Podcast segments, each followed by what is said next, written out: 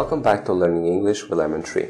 Today we're going to learn a new sentence. You'll hear this in a hotel when you make a reservation. It means that your reservation has been made. Let's have a look.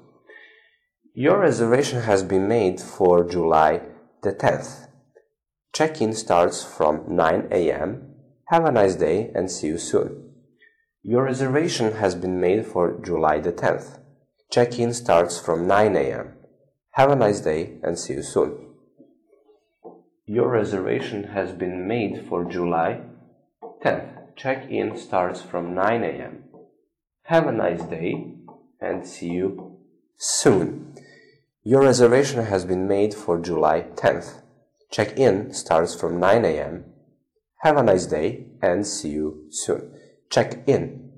Check in. Check in means to report that you have arrived at the hotel. Check in. Check in. Thank you for watching. See you in the next video.